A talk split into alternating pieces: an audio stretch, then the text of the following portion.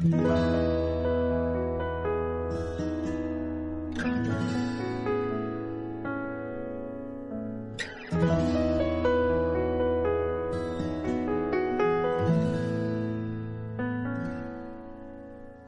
一个人走夜路回家，一个人醉倒在沙发。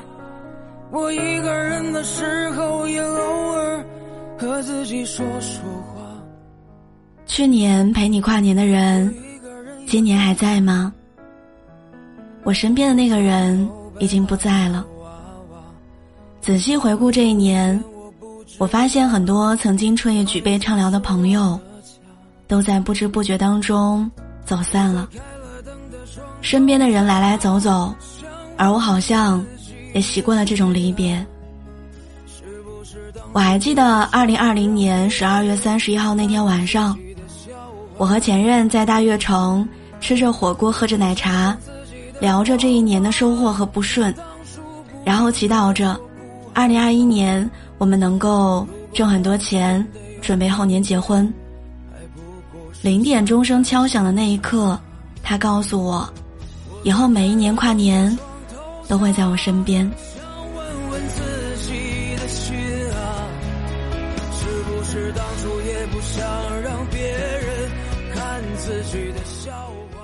转眼间，这一年就这么过去了。没想到，我们连第二次跨年都没有撑到，而分手的原因也很俗套，聚少离多。感情变淡，不想再坚持了。虽然内心多少有点不甘，但也很快接受了这个现实。毕竟坦白比欺骗来的更有诚意。到了我们这个年纪，其实早已经习惯了生命当中各种聚散，各样的离别。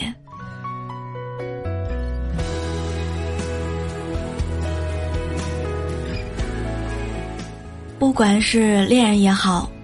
朋友也好，亲人也好，都可能在某一个意想不到的时刻离开我们，而我们所能做的，只是接受现实，继续生活，然后遇见新的人。很遗憾，我们一起熬过了艰难的二零二一，却没能一起跨进二零二二。但是我依然很感激他，感激这一段感情。让我得以确定，自己想要的究竟是什么样的爱情。其实，人这一生都在上演着阶段性的陪伴，有的人陪你小时，有的人陪你一天，有的人陪你一年，有的人陪你十年。没有人能陪你一辈子，但总有人能陪你一年又一年。说不爱他。如果我们真的有明天，还不过是相爱相杀。而今年的跨年是我和好朋友兼前同事一块儿度过的。虽然很多人都说职场上交不到真朋友，但不可否认的是，他确实是我工作之后交到的最好的朋友。我们会主动帮对方分摊工作，然后一块儿下班。周末的时候会约着一块儿去看展、爬山。生活当中遇到了什么烦心事儿，也会第一个找对方倾诉。有人说我们像极了热恋当中的情侣，即使在他离职以后，这一份友谊也并没有变淡。我们依然保持着高频率的联系，甚至还专门约定好每周都要抽空见个面，吃一顿饭。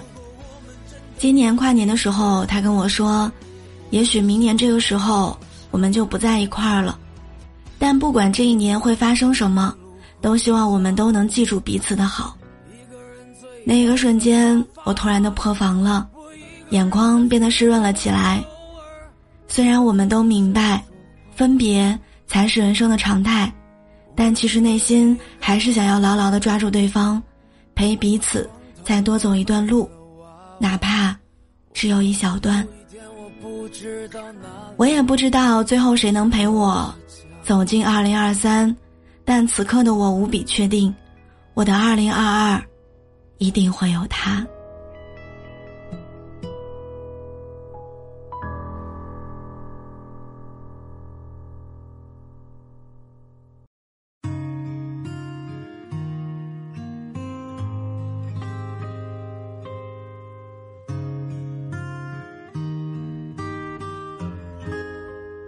人生这一趟旅程不断有人上车也不断有人下车。但我相信总有人会陪着你走到最后的终点站。前一段时间，我在后台收到一位粉丝的留言，说他奶奶在年末的时候患了重病，神志不清。但奇怪的是，他连自己的儿子、女儿都记不清了，却唯独记得这个孙女儿。最后一个月，他一直陪在奶奶身边，每天给奶奶擦身子、换尿布，还会给奶奶讲一些以前的老故事。最后，奶奶走得很安详。虽然他早就已经做好了准备跟奶奶告别，但是奶奶真正走的那一刻，他还是忍不住哭出了声音。看到这条留言的时候，我的眼泪也止不住的往外流。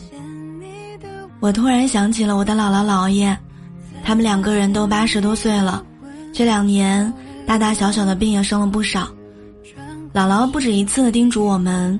如果以后他得了什么重病，千万不要管他，不要浪费钱，也不要一直陪在他身边，这样他会愧疚的。而我也反复的告诉他，花在他身上的所有时间、精力、金钱都不叫浪费，那是我们心甘情愿的关心。虽然最后我们都没能说服彼此，但我能做到的就是陪伴他们往后的每一年，无论健康或是疾病，贫穷。或是富有，都一直在他们身边。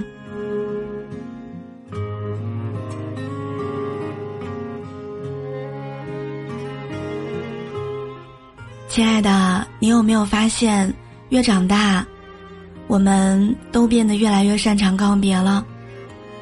我做主播这几年，不断的和别人相遇、相识，也不断的在跟别人告别。尤其是在新年开始的时候，我们会丢掉一些老物件，删掉一些老朋友，忘掉一些曾经爱过的人，试图放下一切，重新开始。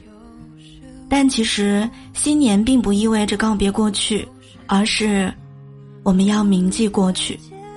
他在提醒着我们，有些人已经在不知不觉当中陪伴我们走过了很长一段路，请记得。牵好他们的手，不要弄丢了。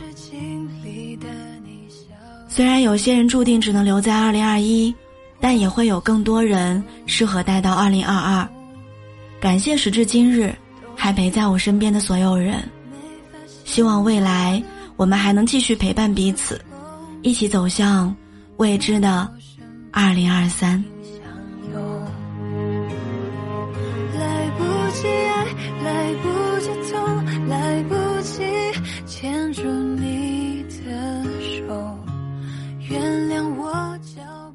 我记得，你不孤单，我，会陪你走很远很远的路。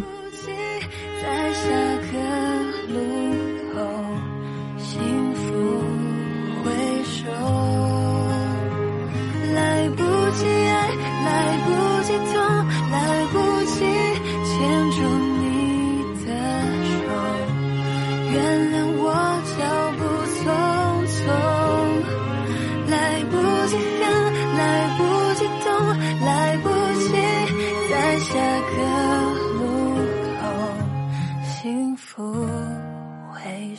个